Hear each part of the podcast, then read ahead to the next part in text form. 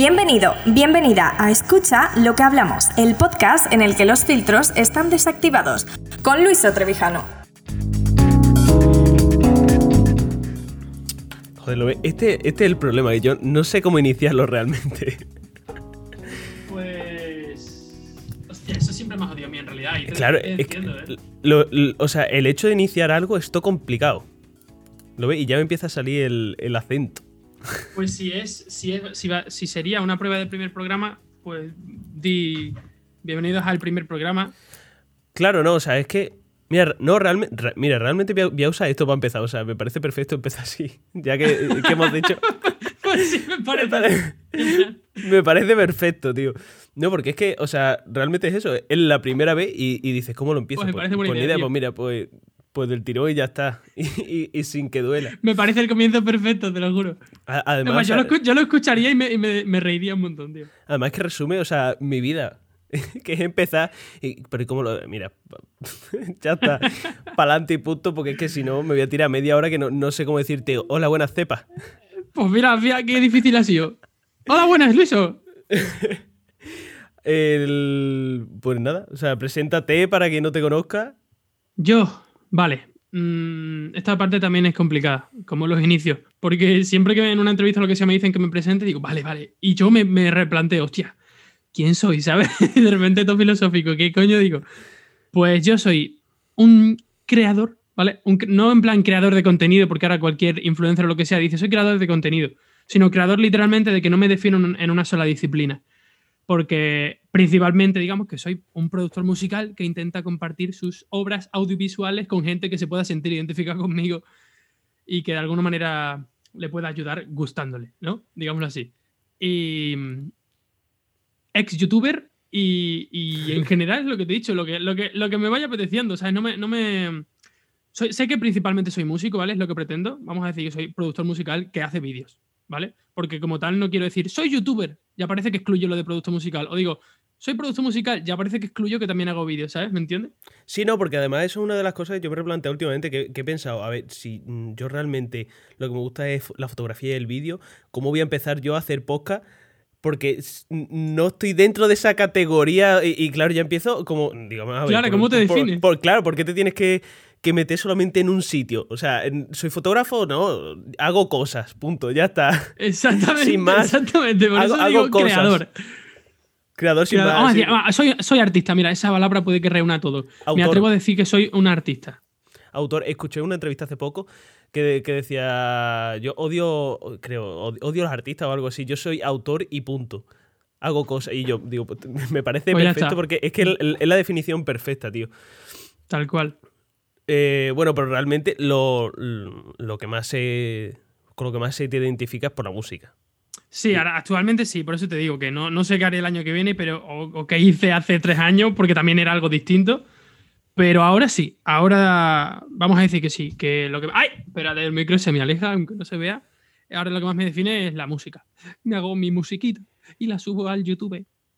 Sí, porque además mm, te haces tu música, pero es que es una locura, que de hecho eso es una de las cosas que a ti te, te trae más por la calle de la amargura, el tiempo que te trae poder sacar cosas, que es el caso que es que tú te haces todo. O sea, es que te haces hasta los storyboard para mm, ver cómo va a ser el videoclip. Cu- cu- cuenta un poco bueno, y, y pon, y pon en situación para alguien que no te conozca mm, qué es lo que realmente te supone desde que empiezas hasta que llega a salir un tema tuyo.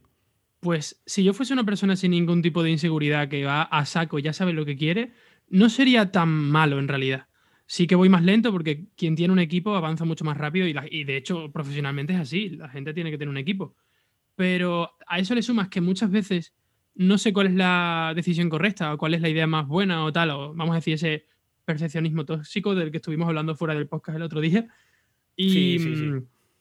Y por una, por una parte es bueno porque todo queda como a mí me gusta, ¿no? Yo me hago el guion, yo edito el videoclip, yo hago la producción musical, la letra, pero al ser yo solo, es lo que te digo, es esa otra maldición de que soy el que más me critica y tardo en, una can- en subir una canción. pff, Yo qué sé, subí tres canciones este año.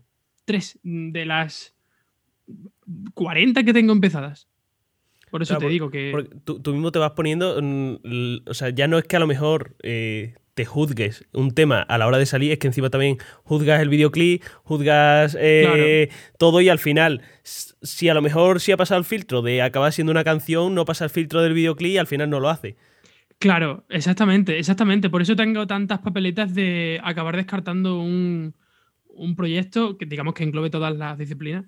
O, bueno, en general es lo que me pasa, que como, como todo depende de mí, no tengo esa, esa otra, ese otro punto de vista, ¿no? Digamos, suponiendo que tuviese un equipo, habría otras personas que lo verían desde fuera y me dirían, oye, no, que el vídeo va por buen camino, que está quedando bien, ¿sabes? Y no yo solo boicoteándome con mis propias ideas.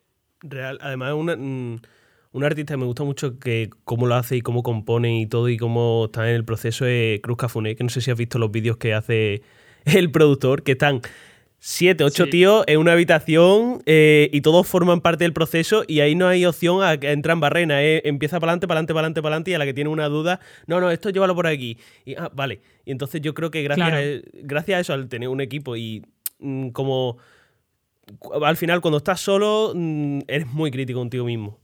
Claro, pero totalmente, tío. Por eso digo que es un arma de doble filo, porque sí es verdad que hay veces que aunque yo pueda tener un equipo, digo, eh, no, pero déjame que edite yo el vídeo, ¿vale? O sea, eh, literal, que uno de mis videoclips, eh, yo conseguí, digamos, un amigo mío estaba dispuesto a ayudarme a grabarme y a editar el videoclip.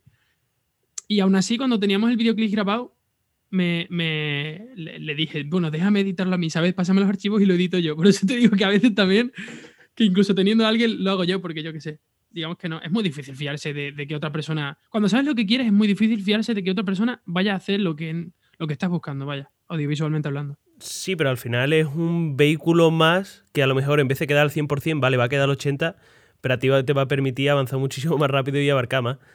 Sí, sí, pero como para mí lo más importante es el producto final, ¿sabes? Es como... ¿Con quién estuve hablando el otro, el otro día, tío? creo que con un colega mío que se llama Serri, que creo que lo conoces, que sube vídeos de humor a Instagram. Y creo que fue él el que me dijo, tío, como en Instagram hay que seguir una constancia, yo me centro más en tener vídeos sí o sí para poder subirlo, ¿no? En plan, si sube uno cada dos días. Tener vídeos sí o sí. Cuando a lo mejor antes se centraba en que los vídeos fuesen graciosos. ¿Qué pasa? Que en este caso, pues a lo mejor te centras en tener constancia y va bajando el, que sea gracioso los vídeos. O sea, pues en mi caso lo mismo. Me parece más importante que quede lo que yo quiero, ya no en plan de perfeccionismo tóxico, sino de la idea que yo sé que quiero, me parece mucho más importante que el tardar poco en hacerla o el tener una constancia de, oh, he publicado 10 canciones este año. Ah, porque me topa con gente, sí, tío, publica solo dos canciones cepa, al año y yo he publicado 15, vale. Pero a lo mejor, y me atrevo a decir que mis dos canciones molan más que tus 15, que sé que es subjetivo, pero ya me entiendes, a eso es lo que me refiero. Sí, además, mm, es lo que se habla muchas veces en el tema de la música actual, que antiguamente tardabas más, pero cuando salía lo valorabas más. De hecho, antiguamente nuestros padres escuchaban un artista o un disco y escuchaban el disco durante tres años. Ahora sale una canción y en tres días se te ha olvidado. Y las cosas como son. Exactamente, tío. Es Exactamente. como el, cariño que le tienes o el valor hacia ese producto final es muy diferente a lo que se está haciendo hoy en día, que es, mm, pues eso, mm, el consumo rápido, el... Totalmente. Y, y, de hecho, o sea, que está relacionado con el concepto que estábamos hablando el otro día de mm, de satisfacción instantánea. Sí. Y en cuanto, al, y en cuanto al consumo es igual. Eh, ahora he estado como mucho más precipitado, ¿no? De, incluso en Netflix, esas cosas de mucho, es que es lo que hablaba de Instagram, ¿sabes? Instagram te pide muchas publicaciones cada muy poco tiempo. Porque si no, el algoritmo, digamos, que no te ayuda o no te hace caso o no hace lo que, lo que tienes que hacer en Instagram, no, te obvia. Pero es que entonces no me das margen a hacer cosas de calidad. Y por eso prefiero no en plan de, oh, prefiero las cosas como eran antes, porque eso a mí me suena muy carga y yo no quiero ser la persona que diga eso. Pero, pero en el caso de la música o del el contenido que yo consumo, sí. Antes era como mm, un, grupo, por ejemplo, ya que estamos hablando de música, tarda un año o dos años en tardar en publicar su siguiente disco. Vale, es mucho tiempo. Pero en esos dos años le habrá dado tiempo hacer un disco que a ti, como fan, que al fin y al cabo es el que consume esa música, te quede loco. Y no eh, un artista que publique una canción a la semana como si fuesen eso, hamburguesas del Amazonas. De hecho, Juancho Marqués la ha hecho hace poquito. Que cogió y dijo por redes, voy a desaparecer durante un año, que la gente se pensó que había dejado la música. Y ha dicho, no, me, voy a retirar durante un año para hacer la música que realmente quiero hacer y cuando vuelva que sea un producto que nunca, bueno, un producto, vamos, un, disco que nunca se ha visto que, y que no es lo habitual. Entonces... Es que es lo suyo. yo creo que por ahí está el camino del, de lo correcto. Pero sí que es verdad que a lo mejor cuando, cuando, cuando te limitas tanto, a lo mejor te es un poquito más frustrante porque no ves resultado a, Exacto, a, a do- a exacto. dos días. Eh, tar- Tardas más, pero claro, cuando miras para atrás dices, hostia, pues tam- tampoco ha estado tan mal y, tam- y tampoco he ido tan mal. Vale, sí he tardado dos años en sacar, bueno, un año, tres canciones, pero... Ea, Pero estoy mucho más satisfecho, ¿sabes? O sea que eso sí es verdad que creo que la, la, mm, las redes o la, digamos la plataforma donde se enseña el contenido hoy en día, que es internet y redes sociales, se está cargando la paciencia, ese tipo de paciencia, ¿sabes? De trabajar bien en algo antes de, de que la gente lo vea, en cualquier tipo de proyecto. Es que pongo la música de ejemplo porque es lo mío, pero ya puede ser una película, un corto, un dibujo o lo que sea. Y no ser tan impulsivo. ¿tú cómo lo gestionas? La frustración. La frustración. Yo, yo la frustración la gestiono mal porque me frustra. ¿Vale? Pero, nada, pero en serio la, la gestiono. Quiero decir, si la gestionase bien o como a mí me gustaría gestionarlo, sí que publicaría más canciones de las que publico. Como te he dicho, no es solo tardo porque lo hago yo solo, es tardo porque lo hago yo solo y me rayo, ¿sabes? Y por, e- por eso te digo, lo de gestionarlo lo podría gestionar mejor. Pero bueno, poco a poco. También es que yo tampoco he hecho este tipo de música antes o, o intentar a lo mejor hacer un proyecto tan ambicioso que alguien lo verá y dirá, "Oh, tío, un videoclip, sin más, hay gente que publica videoclip. Sí, pero para mí es lo más ambicioso que he hecho, ¿sabes? Claro, porque tú vienes de del, del EDM, ¿no?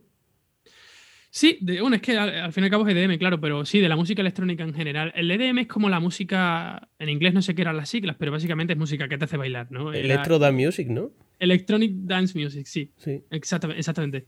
Y vengo de la música electrónica, sobre todo de la parte más experimental también, de Austin. Mm, Con 14 años un chaval descubre que puede literalmente hacer cualquier tipo de música con su ordenador y además descubriendo cada semana sonidos nuevos. Austin, y si ahora pruebo este sintetizador a usarlo de esta otra manera, y si ahora pruebo a, grabar un sonido y utilizarlo para hacer una melodía, ¿sabes? Como, como en algunos de mis vídeos de Instagram, que cojo yo sé, una cacerola, le doy un golpe y como eso tiene nota, pues me pongo a... Y, y así empecé yo, antes que cantando. Aunque antes de todo sí que empecé escribiendo, pero eso es un- algo que no ha visto nadie, nunca publiqué nada, con 13 años o así. De hecho, el, lo que más famoso te hizo, como quien dice, fue con una lata de Fanta. Sí, de hecho, musicalmente de ese tipo de vídeos fue el que más repercusión tuvo, pero porque claro, está bailada ya a una entidad como es la de Rubius, que está o sea, es mu- es mundialmente conocido, bueno, mundialmente no lo sé, pero ya me entiendes, es, es Rubius. Entonces algo hilado con un pro- cualquier proyecto que, que además era un concurso, cualquier proyecto que haya ganado un concurso, si está hilado con una entidad tan famosa, es normal que fuese mi, mi proyecto más, con más visibilidad. Y después, por ejemplo, hemos hablado de la, de la frustración, pero el hecho de esa exigencia que tienes tan implícita en tu vida en cuanto a la producti- productividad. ¿eso cómo te afecta? Porque es Pues complicado. mal porque me, me, me hace no ser productivo, precisamente. ¿Sabes a lo que me refiero? Sí, la, el- la presión de la productividad te produce improductividad. Sí, Creo que o sea, esa es la palabra correcta. Últimamente, eh, improductividad o improductividad se dice, ¿no? Creo que, creo que sí. Bueno, Si el que nos esté escuchando sabe a qué nos referimos. A A no- no ser productivo. Exactamente. Pues sí, tío. eh, el- el- o sea, es que últimamente, además, se lo comentaba a algún colega, que estoy como obsesionado con la productividad. Como ya se me están quitando las tonterías en el sentido de, vale, yo ya tengo claro qué quiero ser. Hay mucha gente que no se visualiza a sí mismo y no se imagina siendo capaz de, conseguir crearse su propio trabajo, su propio destino, su propio. Porque es muy difícil, ¿no? Obviamente lo mío, que sería, digamos, mi destino ideal. eh, triunfar en lo que me gusta y poder dedicarme plenamente, sin ningún tipo de limitación, a los proyectos que tengo en la cabeza, ¿no? Es hiper difícil. Llenar estadios es hiper difícil. Que te vea la gente lo que haces es muy difícil. Pero es que eso no, no me lo pongo delante, ¿sabes? Entonces, ya que yo tengo claro lo que quiero hacer, me gustaría ser lo más productivo posible. Pero el tener todo eso, todo- el tener eso en primer plano todo el rato, me hace. Es como boicotearme a mí mismo, tío. De tan productivo que quiero ser, al final me centro solo en eso y no soy productivo. Es, un, es algo complicado de explicar. Sí, en vez de hacer, pensar. El- el- el Al revés, al revés. En vez de Claro, pensar, eh, hacer. Claro, que por eso, que, que- que lo que ta- tanto pensar te lleva a no hacerlo. Claro, sí, exactamente, exactamente, tío. Lo vas a haber expresado bastante mal. Ru- rumiación, que creo Ru- que es la palabra. sí, efectivamente. Por, Y- por eso, por eso, exactamente. Sí, no, eh, una cosa que a mí, de hecho, o sea, es lo que me ha llevado a, meterme, de, hecho, en el proyecto en el que estoy ahora, que dejarme de universidad, mm, que la estoy acabando, pero a, mi ritmo, y meterme en algo para mí propio, tío. O sea, el hecho de... Invertir en ti, vaya. Sí, el hecho de tú, por ejemplo, estar trabajando para alguien, que para el que no sepa, tú eres editor de vídeo a tiempo completo, como quien dice. Ajá. El hecho de eh, vender tu tiempo para llegar a alcanzar otra persona sus objetivos y no tener ese tiempo para ti? ¿No, ¿No crees que a lo mejor que es lo que te está frenando a...? Sí y no, porque claro, yo ahora, yo las cosas como son, yo nunca había trabajado eh, de, nada, o sea, llevo ya bastante tiempo, no sé si llego a los dos, no, no llego a los dos años, pero perfectamente un año y medio llevo trabajando de editor de vídeo a youtubers y en realidad lo que a quien lo necesite, pero mis clientes son youtubers, ¿vale? Y, claro que me quita tiempo, sobre todo cuando estoy con una jornada completa, como tú has dicho. Y ahora me estoy dando cuenta de, lo que es no tener tiempo, ¿sabes? Y de lo que es valorar el tiempo libre que tienes y, saber utilizarlo y todo eso. Pero, por otro lado, estoy ahorrando, tío. Y las cosas como son. Yo vivo con mis padres, ahora no, no, no me viene bien la cosa como para independizarme. Sería un poco arriesgado. Estoy ahorrando y me permite invertir en, en, contenido, ¿no? En material y en nuevas cámaras y en nuevos micrófonos. Y, es lo que estoy haciendo. Y eso me permite tener más calidad luego en el contenido. Así que por un lado me frena en cuanto a tiempo, pero en cuanto a medios no. O sea, me estás diciendo que básicamente un poco coge impulso para después a lo mejor mm, poder aprovechar Exactamente, ese tiempo que, has invertido. Y Exactamente.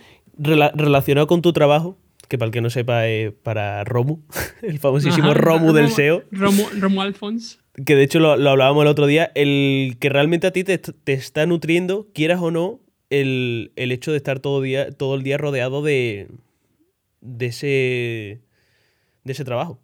Sí, de esa, de esa información, digamos. Información, contenido. pues sí, eso sí es así porque, bueno, creo que lo he dicho al principio de la entrevista, yo en su momento fui youtuber, bueno, digamos que tengo alma de youtuber, ¿no? Porque te he dicho que me gusta crear, ¿no? Ya sea un vídeo o lo que sea pero en su momento sí que era únicamente youtuber, solo subía vídeos a YouTube y, es algo que ya no hago, pero que me está empezando a apetecer el volver a hacerlo por, porque pasivamente yo en mi trabajo recibo mucha información, mucha información que puedo aplicar, ¿sabes? Aprendo al fin y al cabo. Porque a quien no lo sepa, el Romo Alfons, una de sus pilares principales es ayudar a la gente que no sabe de YouTube a cómo optimizar, eh, optimizar, sí, vaya, optimizar su canal y coger más visibilidad y que sus vídeos funcionen mejor, cómo poner los títulos y las miniaturas de una manera más correcta para que todo sea más óptimo, vaya. Y como yo soy el que edita esos vídeos, pues la información la consumo. Así que, pues sí, en ese sentido estoy pasivamente también nutriéndome, tío. ¿Y por, qué dejaste de hacer lo, realmente vídeos para YouTube? O sea, ¿por qué? ¿Qué fue lo que te paró? ¿O que dijiste, me voy a centrar tanto en la música y voy a dejar los blogs como tal, que era lo, tuyo? Sí, pues como he dicho, soy una persona muy que tiene rumiación, como he dicho antes, que le da muchas vueltas a las cosas y eso quiere decir que soy una persona insegura. Y cuando, no hay, cuando una persona insegura además le pasa digamos, ya una experiencia personal que, te baje el ánimo como nunca te lo ha bajado, digamos, cuando ya tienes uno de esos primeros chascos en tu vida, ¿no? Yo creo que todo el mundo pasa por una etapa oscura. Pues justo a raíz de esa experiencia empecé a no tener ganas de estudiar, dejé los estudios, a no tener ganas de, de quedar con mucha gente, a no tener ganas de hacer muchas cosas que hacía y que a lo mejor me mantenían activo y eh, enfocado hacia el progreso.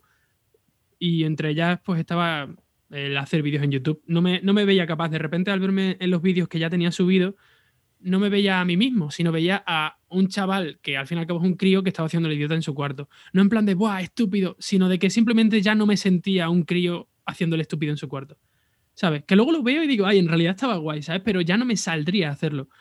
Así que, pues eso, por pura desmotivación y porque la vida a veces te trata mal emocionalmente y anémicamente.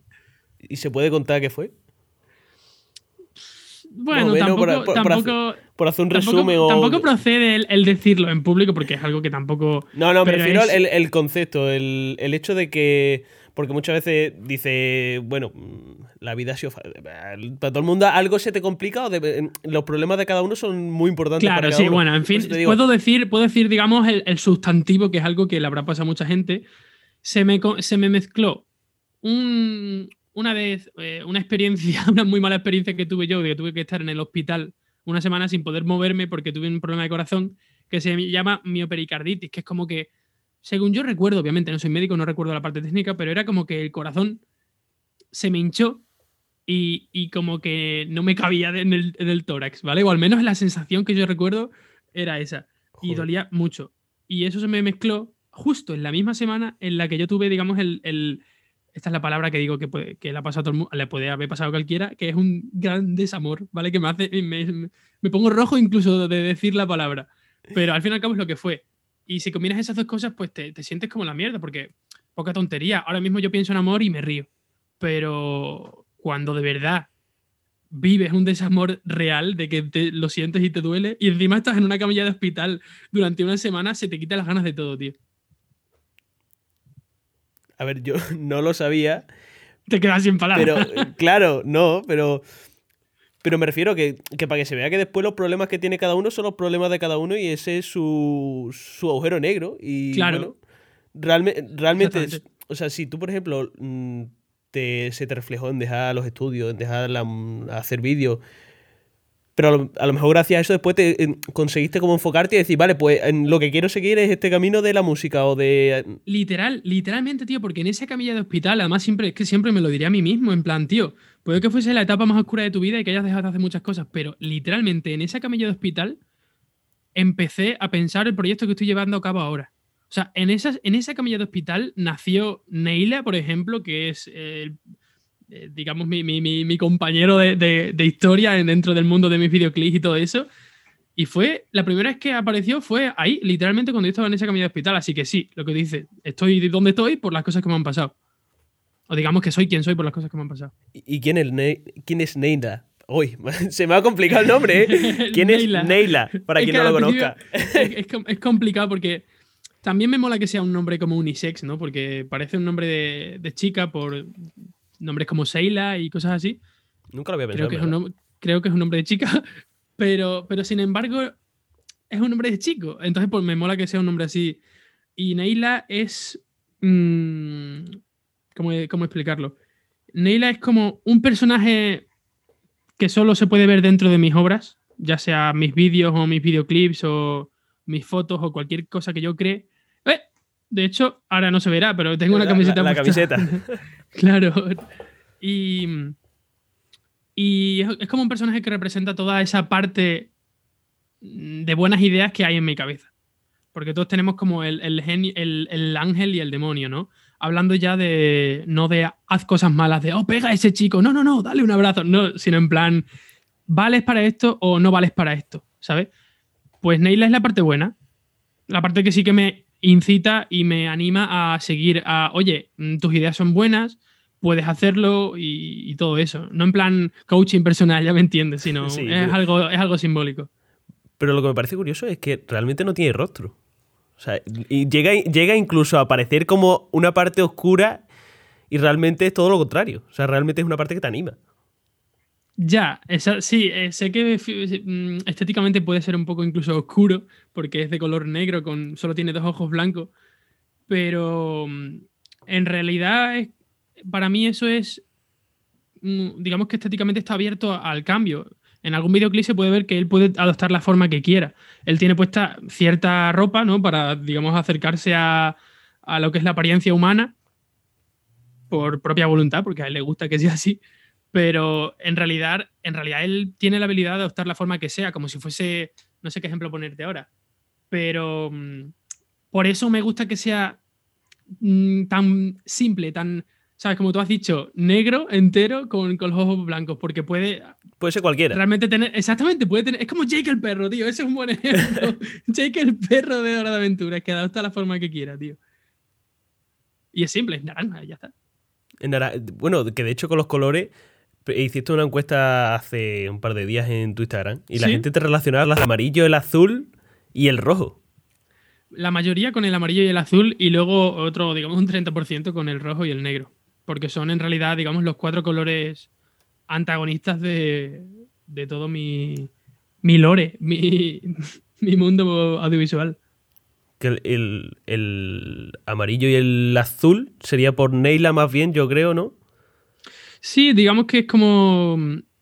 mm, por Neila y por mí. Bueno, es que no, no es como tal que unos sean buenos y otros sean malos, sino que es la paleta de colores, digamos, que se ha ido creando en mi. Claro. eh, en, mi- en mis vídeos y todo eso. Porque Neila, los colores que tiene en su, en su atuendo son azul, rojo eh, y negro. Y yo, mm, negro, amarillo y azul. ¿Sabes? Como que. Pues la paleta de colores, como. Un, po- un poco combinación de todo, ¿no?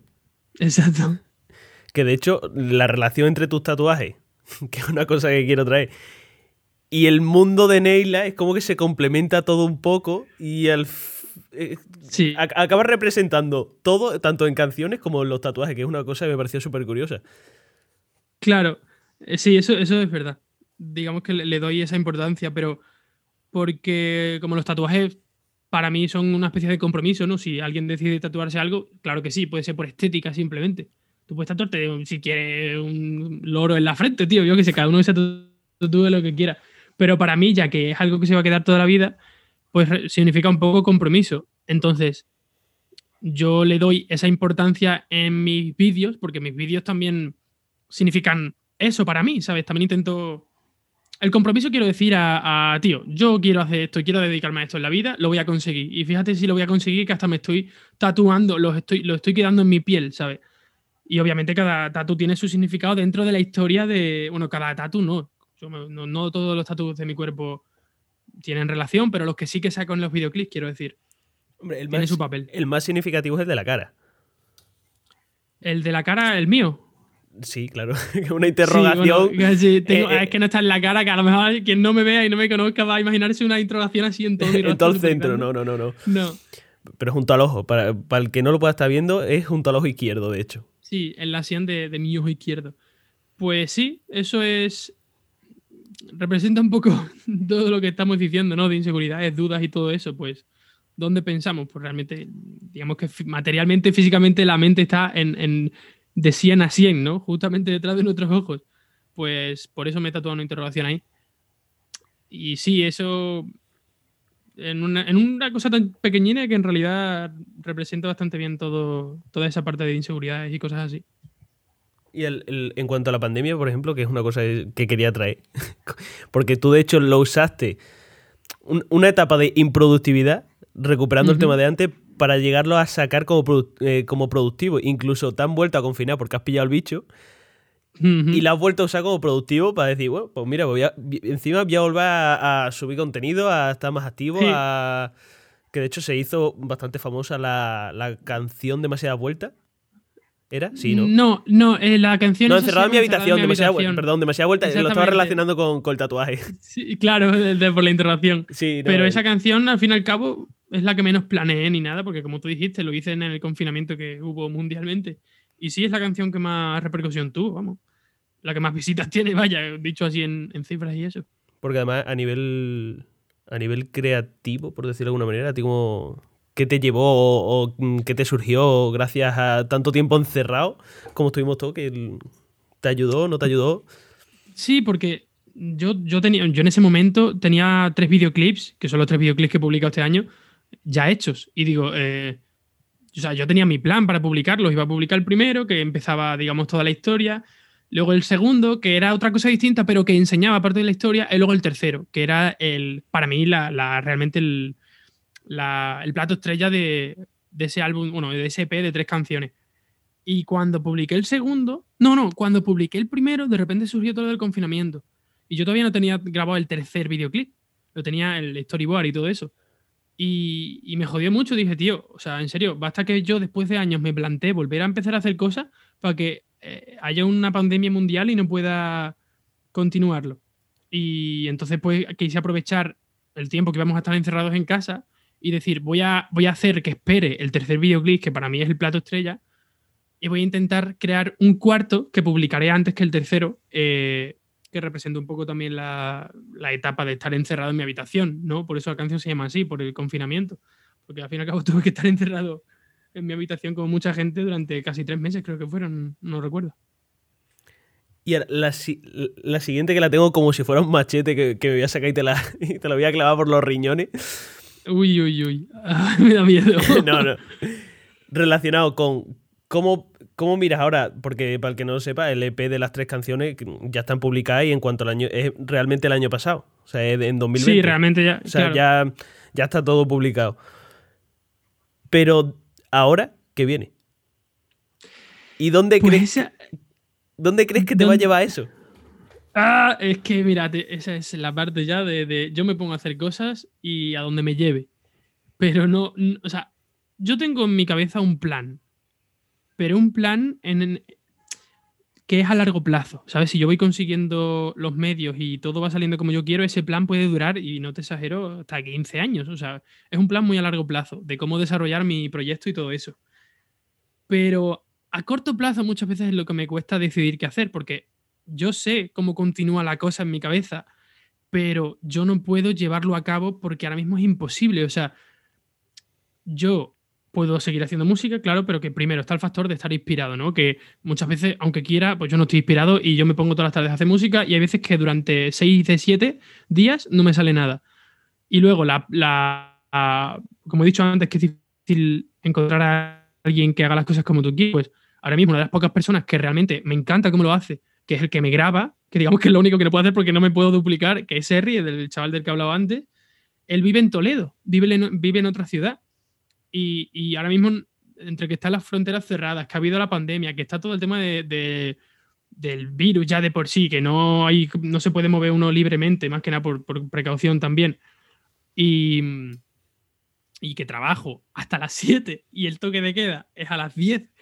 Y yo donde continúo creando es en mi estudio, que no está dentro de mi casa, que es otra habitación que está fuera de mi casa. Bueno, tú lo sabes. Mm. Entonces, ¿qué margen tengo? Es que no, es que no. ¿Qué margen tengo? En esas dos horas y media, porque entre lo que trato de venir y venir también pasa media hora, en esas dos horas y media al día, tampoco puedo enfocarlo siempre a seguir mi proyecto, porque yo como humano tengo que, descansar. ¿Sabes lo que quiero decir? Tengo que también evadirme, tengo que. Además, eso en temas de psicología y tal, eh, también me lo han recomendado, en plan, sé que quieres ser muy productivo ahora mismo, pero también como humano necesitas descansar. Entonces es un poco difícil. ¿Qué viene ahora? Pues lo siguiente que puedo hacer, lo siguiente que la vida me permita y me dé margen, ¿sabes? Y Ojalá sea un videoclip o pero, Mi pregunta es, ¿siempre has pensado así o, o ahora ha habido un poco cambio de mente que realmente ahora ya te estás permitiendo descansar? Que si siempre he pensado así en cuanto a lo de que tengo que descansar, te refieres. Sí, el, hecho de esa presión, porque el que tenga un trabajo normal, que sea, mm, entro a esta hora, mm, por ejemplo, un abogado. Soy abogado, entro a esta hora, cumplo con mi jornada, mm, llevo mis casos y, ya está. Lo máximo que te puede llevar es llevar casos más importantes. Esto no, esto no funciona así para, el que esté dentro del mundo de, de crear en general, ya sea escribir, lo que sea claro, no, eh, no están prefabricados, o sea, es un poco más abstracto. Claro, te vas creando tú el camino, como quien dice, y suena muy family friendly, muy happy todo, pero realmente es así. Tú, de ti depende cómo te vaya. Y muchas veces dices, es que si no estoy haciendo esto, no voy a llegar. Exacto. Y es mucha presión, a veces es mucha presión, porque como te digo, estás tú solo y sabes que depende todo de ti. Nadie te contrata, nadie, no trabajas para nadie, trabajas para ti y tú lo piensas y tú lo haces. Y si tú no mueves un dedo, la cosa no avanza y eso es mucha presión. Entonces, sí, siempre he pensado que. Siempre he pensado que, depende todo de mí, pero siempre he descansado porque tampoco. Porque el trabajo que tengo ahora lo tengo desde hace poco.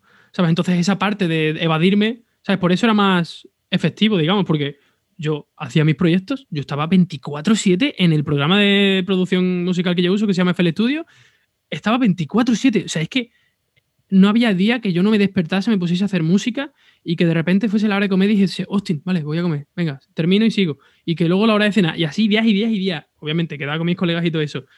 Y eso no puedo, ahora mismo no puedo. Entonces, pues sí, siempre he pensado así. ¿Tú crees que vas a avanzar más ahora o antes? Sinceramente.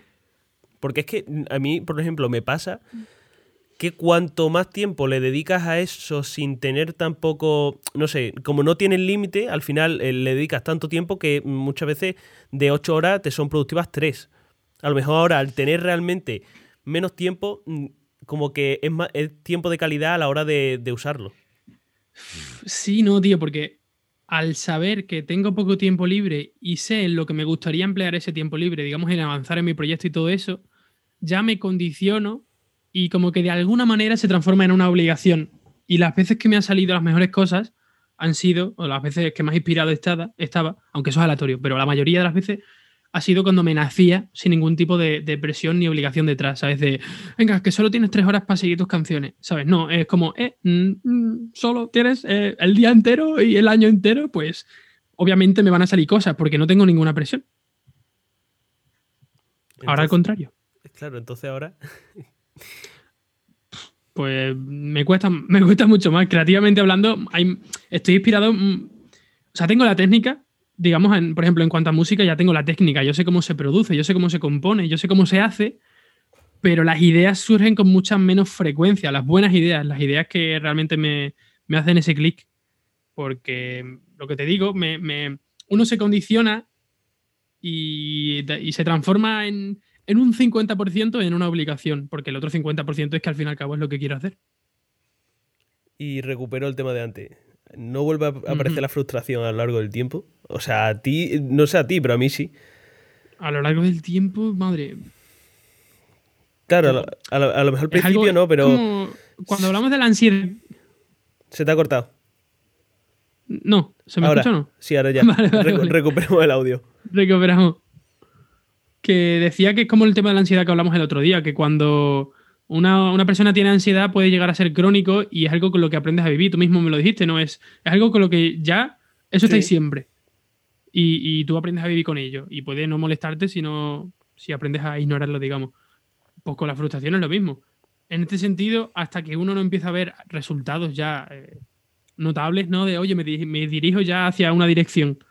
Pues la frustración está ahí mientras tanto. Es el poder, algo malo. El, poder de la tolerancia, yo creo realmente, ¿no? Exactamente. Porque yo podría decidir valorar solo lo bueno que voy consiguiendo y no pensar, eh, podrías hacer más, por ejemplo.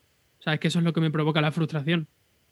Además que muchas veces mm, se nos olvida, sinceramente, disfrutar del decir, eh, puedo estar haciendo esto y no tengo que estar, yo qué sé, mm, en, en, un trabajo diferente o más normalizado, no sé, a lo mejor de, yo qué sé, totalmente respetable, pero yo qué sé, camarero, mm, lo que sea, cualquier trabajo que tú dices, pues mira, no tengo la oportunidad de poderme desarrollar creativamente, mm, pues mira, me tengo que buscar la vida así y tengo que recurrir a esto. Vamos, yo de hecho he trabajado de, todo. y, y, ahora que estoy, yo por ejemplo, ahora ya estoy establecido y estoy pudiendo dedicar mi tiempo íntegro o gran parte a esto, porque obviamente también tienes que hacer cosas que no son tuyas para, claro, para poder mm, mantener esto, porque si no es insostenible. claro, no vas a, no, Claro, de un día para otro no vas a subsistir de, lo que a ti te gusta sin más. Claro. Entonces, a lo que voy. Mm, muchas veces olvidamos disfrutar, tío, del, hecho de decir, eh, es que estoy pudiendo dedicarme a esto.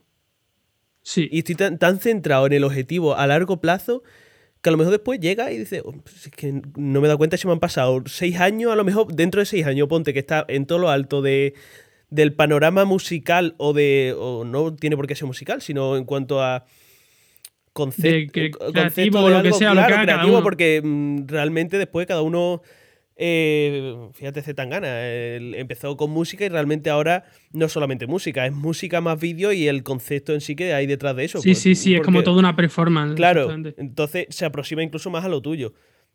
Entonces, mm. en cuanto a eso, muchas veces a lo mejor no somos conscientes y acabamos pasando por alto realmente, que es hacer lo que nos gusta y no estamos disfrutando de hacerlo. La, parte, la parte menos tóxica del Carpe Diem, ¿sabes? La parte ya de disfrutar el momento y todo eso. Que por cierto, lo hilo un poco con la peli de Soul, que no quiero hacer spoiler, soy anti-spoiler, pero va un poco de eso, ¿sabes? Tiene un poco ese mensaje. Para quien no se lo haya visto, que se la vea, a mí me gusta mucho. Yo estoy pendiente. Y... sí. sí, sí. Y está muy guapo, ¿eh? Fuera broma. Y, y sí que me pasa, tío. O sea, de hecho creo que lo comenté por redes sociales hace poco, que, que eso es algo que me ha pasado y que me doy cuenta ahora, que al tener entre ceja y ceja una idea tan clara, porque como te he dicho, yo tengo claro lo que quiero, yo sé lo que me quiero y sé a lo que me voy a dedicar, porque si no, en fin, sé que voy a conseguirlo, aunque solo es una manera de animarme a mí mismo, pero ya me entendéis. Pero mientras tanto, estoy tan, tan mm, como te digo, tengo esa idea tan entre cejas y cejas que a lo mejor he estado pensando en esos cinco años y me he privado de otras cosas como conocer a nueva gente, hacer nuevas cosas o...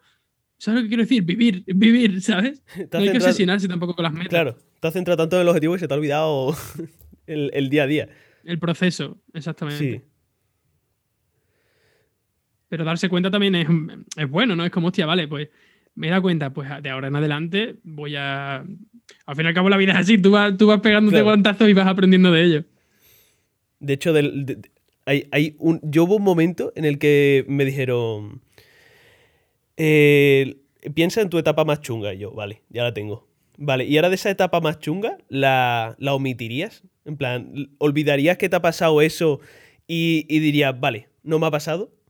Y, yo sinceramente dije que no. Y mira que jodido, ¿eh? Y fue de los peores meses de mi vida. Y dije, pues mira, no, exactamente por eso, porque es que gracias a eso sé, hoy qué es lo que no quiero en mi vida y cómo puedo. O sea, tiene, está el aprendizaje de eso que dice, vale, no, es que mm, me han pasado cosas buenas, pero es que de eso realmente no aprendió casi nada. Si de, lo que más saca es de cuando está realmente jodido. Sí. Por desgracia, sí, de, de, lo malo se aprende mucho más. Y si te gusta la persona que eres ahora es por eso, porque hayas vivido eso. Así que yo también respondería lo mismo, aunque en mi caso sí que hay veces, y no lo niego, que me he torturado a mí mismo, y a uno se le plantean cosas, eh, por, por haber dejado precisamente la etapa youtuber y eso, porque yo, aunque esto hay mucha gente que no lo sabe, pero yo en mi etapa youtuber, aunque no haya sido un youtuber de éxito actual, porque en su momento los suscriptores que yo tenía sí eran bastante, pero hoy en día ha evolucionado tanto la cosa que es que es, nada. O sea, hay gente que en un mes ha conseguido 100.000 suscriptores, para que te una idea. Pero yo he ido conociendo a muchos youtubers que son los youtubers más top del país ahora mismo. Yo he, conocido a mucha gente en mi bagaje, digamos, como youtuber. Y a mí lo que me dolía era saber que, obviamente no todos, pero algunos de ellos me decían, a día de hoy me lo siguen diciendo, que si yo hubiese seguido y nunca hubiese parado de hacer lo que hacía cuando era youtuber, probablemente yo fuese uno de, a lo mejor no el Rubio, ya me entiendes, pero uno de esos youtubers top, porque iba y las cosas como eran. En ese momento yo iba en bastante buena dirección. Entonces, sí que pienso, sí, que cambiaría algo porque si hubiese seguido, probablemente a lo mejor puede que quizá fuese un youtuber de éxito y viviese de eso. Pero por otro lado pienso, tío, pero es que, ¿cómo serías mentalmente? ¿Serías uno, uno de estos niños rata o youtuber piscinero que hacen vídeos pensando únicamente en el dinero? O sea, porque a lo mejor la vida me hubiese criado así. ¿Sabes? La verdad, ¿eh? No, me esperaba para nada esa respuesta. Es que si, yo hubiese. Yo tenía 14 cuando empecé. Si hubiese, digamos, triunfado en YouTube, hubiese madurado con YouTube, me hubiese criado. Bueno, criado no, pero hubiese madurado en base a. Vale, si yo hago vídeos, me dan dinero. Si tiene más visitas, me da más dinero. Y para que tenga más visitas, tiene que ser una miniatura llamativa. Entonces voy a hacer lo que sea para que la gente vea mi vídeo. Y eso me convierte en muchos youtubers que yo detesto actualmente. Así que, como persona, prefiero ser como soy. Otra cosa es que, en cuanto a éxito, pensase, oh, me hubiese gustado tener más éxito, pero joder, ahora mismo tengo la meta de tener éxito en otro ámbito que me gusta mucho más y que me define mucho más.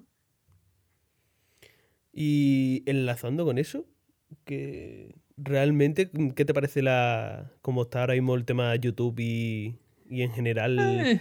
Eh, la, zona creadores y los youtubers actuales, la vieja escuela, la nueva escuela. Pues no Porque realmente yo, yo soy un mortal como el resto que nunca ha estado en ese mundo, pero mm, tú lo has pisado. Sí, y bueno, a ver, cualquiera lo puede pisar como tal, cualquiera puede opinar en realidad de cómo están las cosas, aunque no haya sido youtuber y todo eso. Sí, pero. no, voy a tener una opinión muy diferente a la tuya, ¿sabes lo que quiero decir? Sí, pero al convivir y tocar de cerca y tener X relación. Ya. a lo mejor la experiencia es diferente. Pues en cuanto a la parte que yo he vivido desde dentro, sí que como siendo una persona insegura, como te he dicho, me ha causado algunos quebraderos de cabeza de me gustaría conocer a, más youtubers, ¿no? Relacionarme con más gente del entorno, pero luego es complicado porque me he topado con mucha gente que es como yo soy más que tú porque tengo más suscriptores, ¿no? Entonces tú tienes que respetarme a mí y cosas así. Y eso me cortaba mucho el rollo, ¿sabes? Sinceramente, porque a mí lo que me gusta es relacionarme con gente, hacer amigos y los youtubers que yo, que famosos, digamos, ¿no? En el momento que lo eran, que yo acabo siendo amigos de verdad suyos, es porque han ido de un palo natural. Porque nos hemos presentado, nos hemos caído bien, no porque sea como, eh, tú me tienes que comer el culo a mí. O, en general, por, por, por condicionar mi pensar que. Exactamente. Pero en cuanto a cómo están las cosas ahora mismo, ¿tú qué piensas? Espera, espera, respóndeme tú primero y ahora te digo yo. No, no vas a condicionar mi respuesta, ¿vale? Pero es por saberlo. Eh, no, a ver, sinceramente creo que es como todo. Antes hacía las cosas de una manera, ahora se hacen de otra. Depende, depende cuál sea tu objetivo. Si tu objetivo es aportar y. Depende, es que él, lo que le nazca a cada uno, hay gente que le nace sin más, genera dinero, pues para tener una estabilidad y un trabajo y igual, igualmente respetable que la otra parte. Pero después sí que hay verdad que sí que es verdad que hay gente que le prefiere tener menos pero hmm. hacer otro tipo de contenido a lo mejor o algo que realmente le salga de dentro, o que después, por ejemplo, hay gente que hace lo que le sale de dentro, en plan, que le nace así y le va muy bien. Pero sí que es verdad que mm, las maneras son diferentes y creo que yo, en mi opinión, siendo yo, y sí que es verdad, pero sin, sin dedicarme a ello, hay varias maneras de llegar a un objetivo y sinceramente prefiero estar por la calidad y que alguien te siga por lo que tú eres a que te sigan porque tú das lo que quieren que des. Exactamente. Es la diferencia entre tener una marca personal y no. Hmm. bueno, tu marca personal puede ser, puede ser tú mismo, como has dicho, o puede ser lo, que hagas, que es como lo que has dicho, ¿no? Lo que la gente quiere ver. Pero yo estoy totalmente de acuerdo contigo, vaya. O sea, y, como te he dicho, no, tu respuesta no condiciona la mía, ¿vale? Yo ahora te voy a decir lo que pienso y pienso como tú. Que no es en plan, como te he dicho antes, de, oh, lo de antes era mejor y ahora las cosas han cambiado, porque no, siempre hay que adaptarse a los cambios, pero es inevitable que, ahora hay mucha gente que como en YouTube se hace dinero, se ha metido todo Dios y ahora mismo el planeta entero está en YouTube y todo el mundo quiere hacer algo y la mayoría de la gente se enfoca en que funcione y en que les dé dinero y en que, ya me entiendes, entonces se centran en eso y muchas veces se centran, como tú has dicho, en la parte de calidad. Y yo también prefiero calidad antes que cantidad o lo que sea. Y, para mí, por ejemplo, la calidad viene muy, muy, muy asociada a la vocación. Que es como, por ejemplo, un, médico. Hay médicos y hay médicos. Hay un médico que tú vas, te ayuda de verdad, eh, se, involucra en ti, que tú dices, joder. qué bien, qué bien, no sé, qué bien me han llevado, claro, qué buen médico. Y después hay otro que llega a la consulta, eh, sí, no sé qué, toma, tómate esto o lo que sea. O, directamente. Y piensas, este ya lleva demasiadas horas trabajando hoy. Te manda dos pruebas y te dice, venga, ya está, estás estupendo, no sé qué. Y sí que es verdad que, ahí es cuando dices, bueno, qué mal va la sanidad. Que no, realmente es que es como en todos los trabajos. Hay gente que tiene vocación y gente que no. Exacto. Y, yo, y, eso se nota. O sea, cuando alguien, cuando alguien tiene vocación y lo hace porque le gusta, se nota. Entonces, yo defiendo eso. Yo defiendo que la gente haga lo, que, aunque todo el mundo se meta en YouTube, pero que cada uno haga por vocación lo que, lo que más le guste, tío. Y yo he vivido de, de cerca una experiencia de, gente que pensaba justamente en, lo otro, en el dinero y todo eso.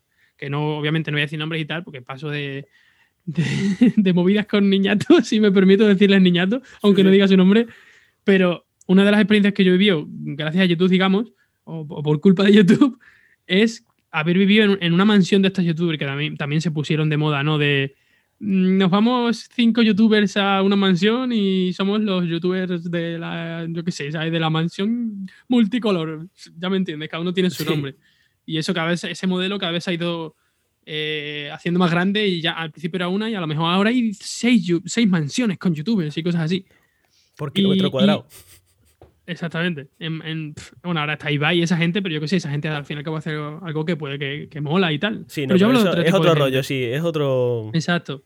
Yo hablo de, chavales de 18, 19 años que de repente se meten en YouTube para hacer dinero y les va bien porque se centran en el dinero, generan dinero y, yo he estado viviendo en una de esas mansiones porque fue mi primer trabajo como editor de vídeo. Gracias a Serry me dijo, ¿qué puedes perder? Y yo, bueno, no me hacen mucha gracia este tipo de contenido, pero yo qué sé, puede, puede equivocarme y que sean chavales súper buena gente. Y bueno, en su, en su medida, eh, una gran parte me lo pasé bien y todo eso. Pero en cuanto al contenido, tío, yo que lo, tenía que editar todos los vídeos y todo eso, se centraban. O sea, es todo tan falso, tío. Es como. sin ofender a la gente que le gusta Gran Hermano, pero parecía un Gran Hermano de YouTube en el sentido de, de, reality y eso, ¿sabes? De esto no es para nada el YouTube que yo consumía y que yo conocía de una persona que de forma altruista, aunque quiera ganar dinero, pero de forma vocacional, como tú has dicho, hace algo que le gusta, que le llena de una forma natural y crea un contenido guay y consumible. No, sino eh, chavales exagerando y forzando situaciones obviamente falsas que incitan mucho al clic, porque al fin y al cabo una de las cosas más importantes en YouTube es el CTR, ¿no? Que la gente se meta en tu vídeo porque la miniatura y el título sean llamativos. Aunque mientas, un ejemplo, mm, me tiro, me caigo de la cornisa de mi casa y en la miniatura pone más de 40 metros, ¿sabes? Y, los ponen por Photoshop como si la cornisa fuese de 40 metros de altura. Y entonces tú, un, niño, que la mayoría de su público, eso sí, es excesivamente grande, por eso tienen tanto dinero, pero que son niños. Los niños pueden tener cinco cuentas cada uno y los dos padres de sus, los dos, los, dos iPads de sus padres, ¿sabes? Entonces tienen un montón de, cifras y todo eso. Y claro, un niño ve, me caigo de una cornisa de 40 metros y, obviamente se, se mete. Y, muchas veces juegan con lo sexual, ¿sabes? De, literalmente yo he visto como, como buscaban por Instagram y buscaban a chicas que, que, venga, vamos a buscar a chicas que estén buenas por Instagram, venga, y les decimos que estamos en una mansión y seguro que se vienen. y se venían, y las chicas se venían. Y, y, luego las usaban en plan de, pues mira, tienes que, yo qué sé, pues tú tienes que estar en bikini y tienes que fingir que eres mi novia. Cosas así, ¿sabes? Y, y ese tipo de contenido me parece súper tóxico, ¿sabes? Y cada vez hay más gente así en YouTube. Bueno, cada vez hay más gente de todas las cosas como son. Hay mucho contenido divulgativo que me encanta también. Sí, porque aparte, en verdad, después es como todo. Tú puedes consumir una cosa, puedes consumir otra. Exacto. Y depende de tu criterio. Claro. Pero aún así, sí que es verdad que el contenido. Para mí, basura, sinceramente. Para mí es la Aparte también como programas como, por ejemplo, ahora La Isla de las Tentaciones, o sea, que por mí que lo vea quien quiera, porque es entretenimiento puro y duro, pero es que no me aporta. Al igual que quien quiera se puede comer una hamburguesa, pero una hamburguesa, ¿sabes? Yo me como, pero es como de vida basura, ¿es o no? Sí, sí, sí, sí, 100%. Cada uno se, come y consume lo que le da la gana. Y como, como cada uno es libre, pero claro, sí que es verdad que yo, por ejemplo, a la hora de de YouTube, por ejemplo, de consumir, pues prefiero antes ver un vídeo que, sé de verdad que es algo real y que lleva detrás un curro bueno, por decirlo de alguna manera, o, que, realmente te, claro que te aporta. O sea, porque realmente hoy en día lo que más se valora es que aporte. Exactamente. Realmente, en, en cuanto a valor, es que aporte. Que a lo mejor después lo que más dinero da, claro que ahí está la, la bifurcación, como quien dice, del tema. ¿Qué es más importante, el que aporte o el que, o el que te dé dinero? Es como. Te, o sea, como tú has dicho, ¿no? Esa ramificación, esos dos equipos, pues, aunque habrá muchos, mm. pero ya me entiendes. Está la gente que, que, a mí no me gusta, que es la gente que, que yo hablo de que es la parte actualmente que no me gusta, que cada vez más grande de YouTube, que dicen, quiero llamarte la atención. Lo único que quiero es llamarte la atención a toda costa, sea como sea. Es que me da igual la imagen que tengas sobre mí o si tengo que vender a mi madre. Me da igual. Y luego está la otra gente que dice, quiero aportarte valor. Ambas cosas funcionan.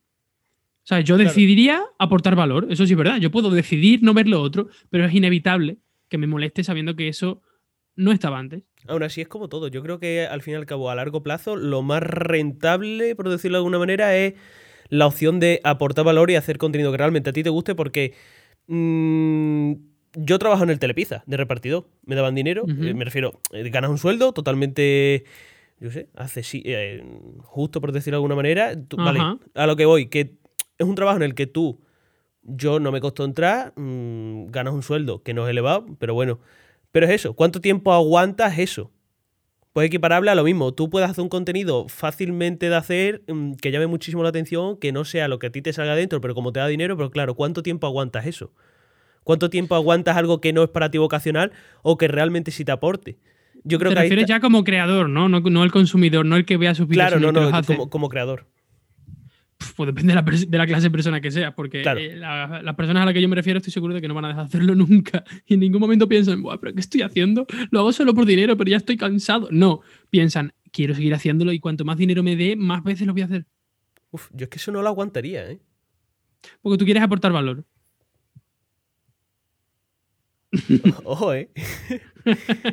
E, es que e, es chungo, o sea, es que yo me pongo en la posición y realmente no sería capaz. Es como, no sé, yo me imagino en otro trabajo que no sea el que estoy ahora mismo, que, que bueno, a ver, trabajo. Pero yo me lo tomo como un trabajo. sí, sí, sí, te entiendo perfectamente. Yo no sería capaz de imaginarme, yo qué sé, mm, en algo que mm, realmente no me nazca 100%. O sea, yo, yo qué sé, ponte esto es una situación totalmente imposible que suceda. A, ver, a ver, a ver. Ponte que yo me saco derecho, que ni de fly. O sea, ponte que yo me saco derecho, que yo estoy como abogado, pero yo cuántos años... Estoy poniendo muchísimo el ejemplo de derecho, pero no sé por qué. ¿Cuántos años aguanto yo siendo abogado? porque realmente llegaría un punto de digo, es que ¿qué hago aquí? O sea, si es que a mí esto no me gusta, es que yo lo quiero dejar y... Exactamente, pues yo, yo, me sentí igual, ¿sabes? De, si no es lo que me nace de verdad, si no es algo que, realmente, como hemos dicho antes, por vocación me sale, no, ¿cuánto tiempo puedo aguantar? ¿Tengo que estar tres meses? Pues mira, igual lo hago. Claro. Pero si, si quiero dedicarme a ello, no, asegúrate bien de que lo que busques te gusta, porque es que si no es lo que tú dices, una tortura, vaya. Es que es muy importante eso, ¿eh? O sea, realmente al fin y al cabo te acabas dando cuenta de, vale, sí, de hecho, a todos desde pequeño no, mm, como no, nos mete en la cabeza que es súper importante que tú eh, encuentres algo que sea seguro, que te dé una estabilidad para tu vida, que ganes dinero. Pero es que nadie te dice, busca algo que realmente te guste, porque es que si no va a ser un sufrimiento de vida. Porque a lo mejor la gente que dice eso es gente que en su momento era más bien sufrimiento no tener. ¿Sabes? Entonces preferían tener a no tener. Porque, ¿me entiendes? ¿no? Sí, también vienen de otra época. Claro, entiendo que la gente que dice eso a lo mejor era más difícil conseguir trabajo o tener una estabilidad. Es, lo que realmente, de donde realmente venía el sufrimiento, ¿no? De te falta comida o te falta estabilidad o lo que sea. Ahora mismo hay muchas más oportunidades gracias a internet y todo eso.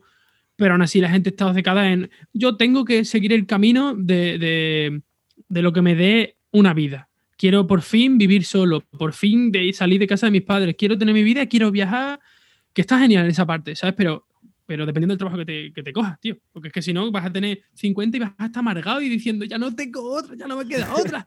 ya, ya el trabajo que he escogido es para toda la vida. Bueno, realmente después que además eso se ve, hay muchísima gente que de pronto a los 40 o lo que más o menos sobre esa edad, 40 y pico, dice, eh, no sé qué estoy haciendo con mi vida y de pronto pega un cambio y, cambian radicalmente de trabajo.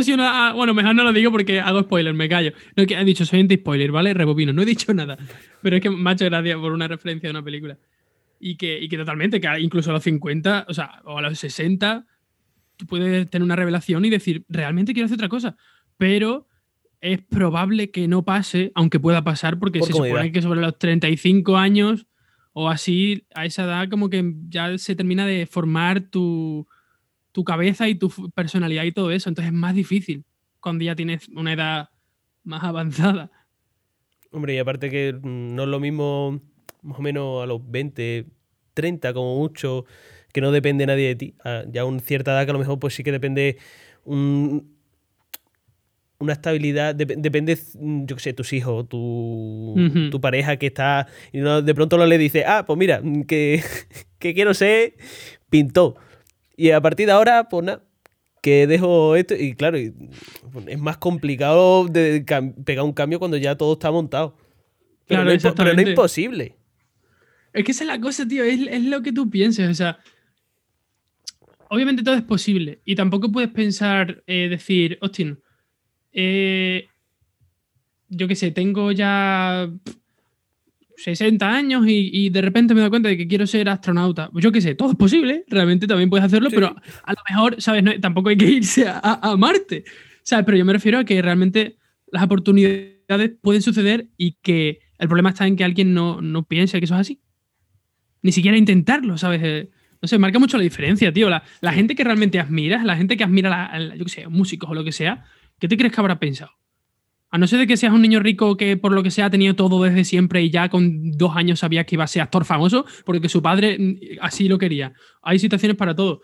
Pero mucha gente que ha conseguido lo que quería, ¿qué te crees que ha pensado? Ha pensado, es difícil, pero voy a intentarlo. De hecho, me recuerda un montón a mm, historia de cuando alguien de pronto tiene un accidente o lo que sea, mm, yo qué sé, se queda así las dos piernas, ponte. Y dice, hostia, vaya palo. Que de hecho, mm, Daniel Illesca ha sacado un vídeo hace poco que era eso, de un, un hombre que tenía su vida montada, que, que, eso, que tenía su vida montada y de, de hecho no me acuerdo si había ido, sí, creo que sí, que había competido a nivel mundial, creo. O sea, todo esto de memoria. Pues de hecho no, no lo tenía ni preparado sacarlo en absoluto. Y de pronto mm, no me acuerdo qué le pasó. Se, se quedó. Sí, no, sí, ya me acuerdo. El, tuvo un accidente de bici. Se, se fastidió el, el- el nervio de la columna. Es que ahora mismo no, no caigo el nervio. hacia- Sí, no. pero vaya, que de, de El- repente se limitó todo sí. lo que ya hacía. Se rompió unas vértebras y el, lo que va siendo es que se quedó tetrapléjico. No, tetrapléjico no. ¿Parapléjico? Parapléjico. Sí, creo que sí. Madre mía, esto está siendo un No, a ver, desastre. no, no somos. Claro, no es que- somos... Es, que, es- no, es que estoy tirando de memoria y ahora mismo pues no me acuerdo bien. Pero Claro, se quedó en silla ruedas, se quedó en silla de ruedas y lo que es las piernas no las puede mover. Y, Uf, y qué el, tío, y el tío. tío lo decía, dice, mira, yo tenía dos opciones, o me quedo en mi casa, ¿sabes? Hundiéndome en la mierda, o tengo la opción de, vale, sí, va a ser una putada, pero... Y el tío consiguió mm, trasladarlo pues, todo a- a- con una silla de ruedas y de hecho el, el tío había mm, empezado a competir y de hecho tenía ya gran trayectoria en... De hecho hizo hasta un Ironman. En Uf, Tenerife. sí, hostia, sí, sí, ¿eh? sí, ahora que me acuerdo. Hizo hasta un Ironman. Y lo que te digo, que el tío era la actitud que tomaba, decía, vale, yo tengo ahora una opción. O me lo tomo esto de esta manera a malas y estoy todo el día en la mierda, o, o acepto el cambio y doy el cambio. Y, y de hecho el tío, o sea, que ahora, eh, que esquía y todo, ¿eh? O sea, que tiene una silla adaptada. Y de hecho le, preguntaba a Daniel Yesca, eh, o le, le voy a llamar Dani en confianza, porque como no me conoce. No. Dani para los que- amigos. Dani para los colegas. Eh, le, le preguntaba, ¿qué, qué es, ¿cuál es tu, tu juguete? Porque le, le llamaba como juguete favorito de esto. Y decía, pues de hecho el esquí, dice, porque es que cuando lo probé por primera vez, una experiencia totalmente... Y es eso, o sea, si te quedas en tu ca- te pasa eso y te quedas en tu cama eh, recreándote en, en tu propia... Que sí que es una putada, pero si te cre- recreas en tu putada, vas a estar ahí, en la putada. Pero si pasas y dices, vale, pues voy a apostar por esto y vale, me lo voy a tomar de esta manera, pues igual. eh, da igual cuando te llegue algo, tienes dos opciones, o hacer o no hacer. Es que es una decisión que tú tomas, Claro. sea en el momento en el que sea. Y la vida es la misma. Seguro que- seguro, exactamente, seguro que él como persona ahora mismo es, es- mucho, se siente mucho mejor y tiene las cosas mu- mucho más Claro. claras. Ahora que está en silla de ruedas, que parece aparentemente todo mucho más difícil, es cuando él realmente ha tenido esa revelación. Por eso digo que en cualquier momento Y puede- además, o puedes sea, tener. y, y- y le ha pasado eso y la vida es la misma. O sea, me refiero, la vida es la misma de pasar ha pasado. En silla de ruedas está. Ahora tú tienes la opción, me refiero, que te puede pasar silla de ruedas o yo qué sé, que aplicable a cualquier, cualquier tipo de limitación. Claro, o- o cualquier cosa. Pasar te ha pasado, ahora tienes dos opciones, cómo tomártelo. O te lo tomas por un camino y estás, obviamente es una putada y te recreas ahí, y totalmente respetable. O, y te una, estanca. una vez más, es tu cabeza. O sea, tienes la opción de tomártelo de una manera o tomártelo de otra y sacarle provecho a eso. Y de hecho, lo decía Exactamente. que cómo, cómo lo vivía y cómo... No sé, o sea, toda la limitación está en tu cabeza. Pues esto igual, con 60 años te apetece mm, dejarlo todo y dedicarte a algo, pues hazlo y ya está. Pues esto igual, al, ahí, yo qué sé, la- a la hora de tomar la es que mucha decisión- gente no se ve capaz, tío, directamente, ¿sabes? Sí. Y, por, y es las cosas que suelen poner siempre de, pero es que yo no sé qué, y que bueno, que yo hay muchas cosas en las que no me veo capaz también, pero aún así lo intento. Pero es por el miedo. Es por, exactamente es por el miedo, tío. Y a Will Smith una vez le escuché que, que, que me parece una frase que me quedo ya para siempre, que es que al otro lado del miedo están las mejores cosas. Y yo Sí. lo compruebo. Las veces que yo he intentado afrontar mi miedo, digo, es que es verdad. Pero es que el, el- el miedo paraliza, incapacita, tío, pero si, si consigues pasar esa barrera, uf, ojo, cuidado, ¿eh? Eres imparable. Literal. Pero literal. Si, Y de, si tú no tienes miedo para nada, puedes hacer lo que quieras. Obviamente, es algo mm, innato que tenemos, pero eh, por que te que depende. Es que hay miedos racionales y irracionales. Si es un miedo Claro, el racional. miedo a morir, está- por ejemplo, claro, te mantiene vivo. Sí, sí y no. O sea, porque, por ejemplo, si te está viniendo un coche de frente, a ti el miedo lo que te hace quitarte. Claro, por eso. Y claro, pero si por ejemplo tú tienes miedo a algo que realmente no existe y que está en tu cabeza, eh, a la que te lo quite, mm, que sí, que después puede ir mal, que tu miedo se puede cumplir y pasar lo peor, que al final no va a ser ni por asomo lo mismo a, a lo que tú tenías miedo y, lo- y la peor catástrofe que tú te podías imaginar. Pero si tú consigues eh, quitarte eso y, de- y decir, bueno, es que puede salir bien o puede salir mal, es que tienes las dos opciones. Pero claro, es que después a las malas, aún así has aprendido, que era lo que estábamos diciendo antes, que cuando te pasa algo malo, hasta pasándote algo malo, aunque sea la peor putada que te puedas imaginar, vas a aprender. La cosa es tomar acción, ¿sabes? La- digamos que el miedo lo que te hace es te impide tomar la acción, te paraliza. Pero, como tú dices, una vez que tomas la acción, puede salirte bien o equivocarte. Es que solo esas dos cosas. Y como, como tú me enseñaste el otro día que tenías algo así escrito en tu libreta, es como, me sale bien. Pues genial, me ha salido bien, tío. ¿Yo por qué tenía miedo? Ahora, me ha salido mal. Bueno, ahora tengo un punto, un punto, un punto, no, un punto de, perspe- de perspectiva mucho más amplio. Porque ahora ya sé que he hecho mal. Y Sí. puedo volver a intentarlo. Claro. Además, todo lo malo que te puede pasar, que te puede pasar cuando haces algo, es que ya sabes qué, es lo que no quieres. Tan sencillo. Ha derivado esto al final en. Pero re- realmente. Que luego que- es la teoría, ¿sabes? Que Claro. en la práctica todos somos. Sí, no, pero realmente después, pues, no sé. mm, Si te riges por eso, obviamente te- yo creo que te aplana bastante el camino y. Es que si no te arriesgas, no ganas. Y pa- sí, una vez más. Es una, Hay que es- ser es- una es- persona de acción. es una frase hecha, sí. Pero es que es eso. Si es que al final es verdad. Es que si no te arriesgas, no ganas. Es que puedes tomar. Mira, el que nos esté escuchando y no se lo quiera creer, que no se lo crea, ¿vale? Pero es una realidad innegable. Claro. Tú ahora mismo, si, si nos estás escuchando, puedes no hacernos caso, pero es así. Si tienes miedo de algo, inténtalo. O no nos hagas caso, lo que te dé la gana. Claro, haz lo que te dé la gana. Si libre, ¿eh? Tío, pues sinceramente, me ha molado muchísimo el, el hecho de que haya derivado en, en esto, porque realmente es una de las cosas que yo, no sé, me ha, me ha marcado y yo creo que a ti también. Sí, sí, Y al- y- y- definitivamente. Y es que al fin y al cabo siempre acaban saliendo las conversaciones, pero, pero porque cuando te das cuenta de que es eso, o sea, que al fin y al cabo date cuenta, hemos empezado hablando de música, pero realmente es eso. O sea, la clave de, de poder llegar a, a dedicarte y hacer lo que te gusta es eso, los miedos. ¿Cómo El- gestiones? el ¿Cómo... superar los miedos, exactamente, gestionarlo. Seguir hacia adelante, básicamente. Además, después, por ejemplo, otra cosa que a mí me parece muy importante son los referentes. Ojo, cuidado, sin idealizar, porque cu- cuando Uf, idealizas uf. te pegas una hostia. Eso es así. Una experiencia. Exacto. Pero si tú tienes unos referentes en los que te inspiras, pero simplemente te inspiras, no, lo- no los pongas en un altar, pero son referentes. Son muy útiles porque te muestra bueno, que alguien ha sido capaz y que aparte que te da otra perspectiva a la que tú tienes en, tu día a día. Porque, por ejemplo, pues a lo mejor a tu alrededor no tienes la. Por probabilidad no va a haber tantos casos mm, raros eh, o, o lo que sea. Pero el hecho de tener unos buenos referentes y, y ponerte unas metas te, te ayuda un montón. Tal cual. Es más, me, me mola un montón que hayas sacado eso y que lo hayas dicho porque es raro que no, que no haya surgido en la conversación, pero es un punto súper... O sea, realmente los referentes que tengas van a determinar y condicionar muchísimo tu manera de progresar o el progreso, progreso que tengas, porque es, es tu ejemplo. Exacto. Es la persona que te va a motivar y decir, ¡eh, tú, yo estoy haciendo esto y tú puedes hacerlo también, no puedes hacerlo de esta otra manera! O sea, eso totalmente de acuerdo, tío. Los referentes son muy clave. Muy, muy, muy, muy clave. pero sin caer en los gurús de. de, programa de motivación que ahora tanto se lleva. Exacto. Mira, a mí, por ejemplo, cuidado, ¿eh? uno de los de los que más me cambió la, la manera de ver las cosas fue hace muchísimo, o sea, fue hace muchos años. Estaría yo en primero bachillerato, es que no me acuerdo.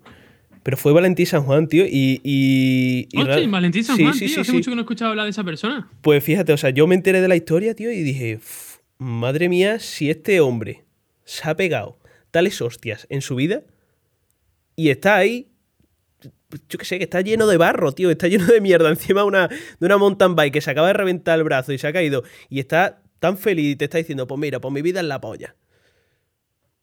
O la, mm, creo que, bueno, esa palabra es demasiado, pero, pero mi vida es la hostia. mi, vida, mi vida es la hostia. Ahí y- pone un, pone un pip.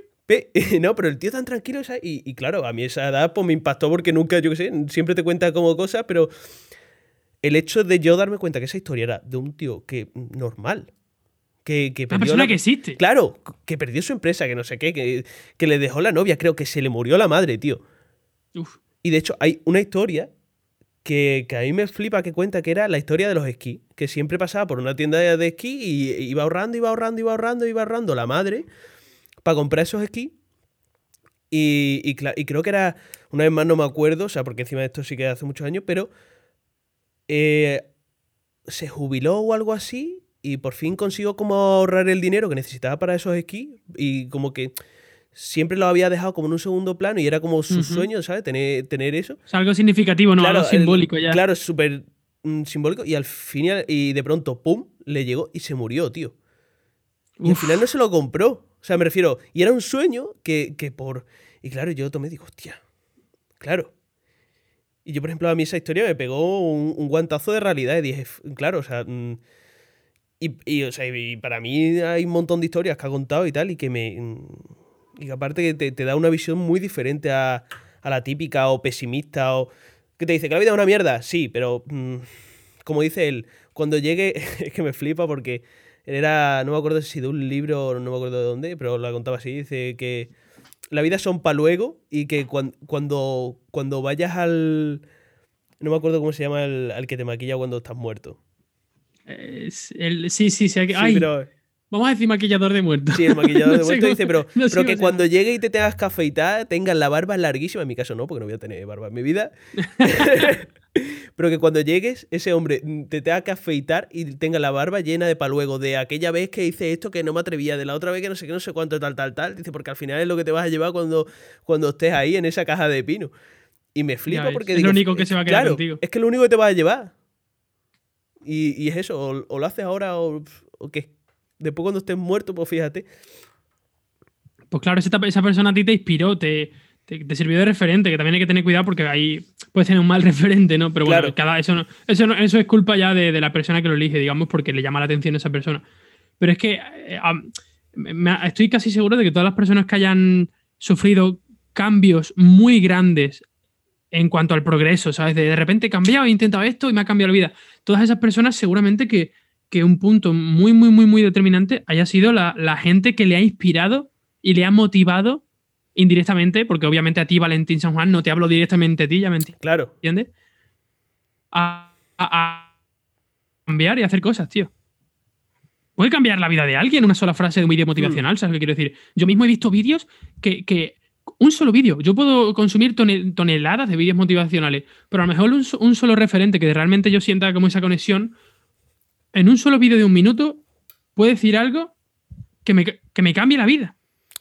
Y que diga, tiene razón, y a partir de ahí empieza a ser de otra manera totalmente diferente. Sí, pero, o sea, incluso realmente no tiene por qué ser motivacional como tal, porque me refiero a que a ver si el que lo vaya a escuchar vaya, a decir, eh, me voy a poner a ver vídeos motivación. No, o sea, simplemente son tener personas, o sea, referentes que tú digas, vale, pues me gusta cómo piensa, o me gusta cómo actúa, o me gusta cómo ve las cosas, mm, vale, me, me voy a. Pero simplemente eso, eh, orientar, porque como lo pongas en un altar, ya mm, se te Exacto. cae. Sí, sí, pero literal, literal, el fanatismo ya extremo, eso ya no claro, simplemente es mm, ir cogiendo cosas de gente, historia, por decirlo de alguna manera, pues, esto me suma, aquello me suma, aquello me suma, y, vas cogiendo de uno y de otro, pero es eso, sabe coger. Exactamente, nutrirse, nutrirse de lo que más te gusta de cada persona y de cada referente. Es que mm, ya está, no tiene más. estás vivo, da gracias, estás vivo y yo qué sé, por lo menos si mañana te mueres que hayas hecho todo lo que querías, ¿no? dentro de tus posibilidades. Porque yo quiero, yo quiero ir al espacio, tío, y ojalá pude ir al espacio un día. No, pero real. O sea, yo de hecho muchas veces cuando, yo qué sé, el típico plan o cosa que se te ocurre que dices, lo hago, no lo hago, no lo hago, nada. Digo, pues mira, digo, lo voy a hacer por si acaso. Porque lo mismo mañana estoy muerto.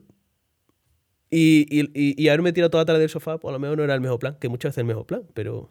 Sí, pero, cuando ya has hecho todo lo demás. Claro. No sé, tío, pues sinceramente tenía ganas de tener esta conversación. No sé si tienes algo más que decir o aportar. Pues que, me alegra que hayas sido conmigo, tío, porque, porque yo también, quiero decir, a mí creo que se habrá notado, la gente que haya escuchado el podcast entero habrá notado que yo soy una persona que no se calla. soy una persona que habla mucho, así no, que... pero así tiene que ser. Claro, y encima cuando, cuando es un podcast, ¿sabes? Tenemos que hablar, ¿qué quieres, niño? Pero tú me podrías, o sea, yo podría hablar durante muchísimo tiempo sobre temas así porque son temas que, aportan, que me aportan y que puede que aporten a la gente que lo escuche. Sí, además, de hecho, o sea, vale, mm, parecen los típicos temas tabú o que si tratas porque mm, yo qué sé, ¿cómo explicarlo? Mm, que no es lo típico que se habla, pero realmente a mí es lo que más me nutre y el... Y, yo realmente después todo lo que consumo en cuanto a podcast y libros y tal es cosas del, del tipo para yo aprender y decir, vale, pues esta persona ha hecho esto, por lo otro, o opiniones, o tener puntos de vista. Y para mí realmente eso es lo importante. Claro, sí, yo te lo he dicho, tío, que, que yo a ti te veo una persona enfocada al progreso, ¿sabes? Que es como tendría que ser y que muchas veces yo veo a, yo que sé, a mi círculo, a gente, y, no es así, pero, pero al 0% digo... despierta. despierta, tío, o sea, despertar. Es que así debería ser la vida de cualquier persona, ¿no? Ya sea en su ámbito. Si para una persona progresar es conseguir su casa y vivir ahí, pues que lo haga, ¿sabes? Ya, me entendéis, cada uno que lo interprete en, su, en su vida. No, de hecho, el objetivo de, este, de estos podcasts es eso, o sea, escuchar las historias de, gente que tiene que contar y el punto de vista, porque yo creo que así es como todo el mundo aprendemos. Pero es que aprendes de, yo qué sé, de un. Por ejemplo, yo me he escuchado podcast desde un médico, eh, que, un neurólogo que se dedicaba al estudio, no sé qué, no sé cuánto, tal, tal, tal, pues que a lo mejor hablaba de cosas súper técnicas, ¿vale? Pero es que estoy aprendiendo de esa persona y me estoy nutriendo porque, aparte, tiene un punto de vista que a lo mejor alguien de mi entorno no me lo puede aportar, o sí. Pero es que después también escucho a otra persona que tiene un punto de vista muy diferente y, yo qué sé, y es mm, fontanero, yo qué sé, es que sí, sí, sí, claro, o sea, da igual a lo que te dediques, lo importante es la persona. Es con, o sea, lo y ese es el objetivo de, de Infórmate, contrasta. Lo importante está en contrastar la información y quedarte con lo que te sea útil. Claro, sí, sí, sí, completamente. Pues tío, muchísimas gracias por, por ser. De hecho, eres el primero, el primerito de, de esta serie. ojalá, ojalá repetir algún día, tío. Y pues mira, en, un futuro repetimos y vemos cómo ha ido todo. Y a ver qué tal está Neila. y comparamos a qué tal está Neila. Espero que mucho más vivo. Pues estupendo. Pues muchísimas gracias y, y un abrazo. Un saludo.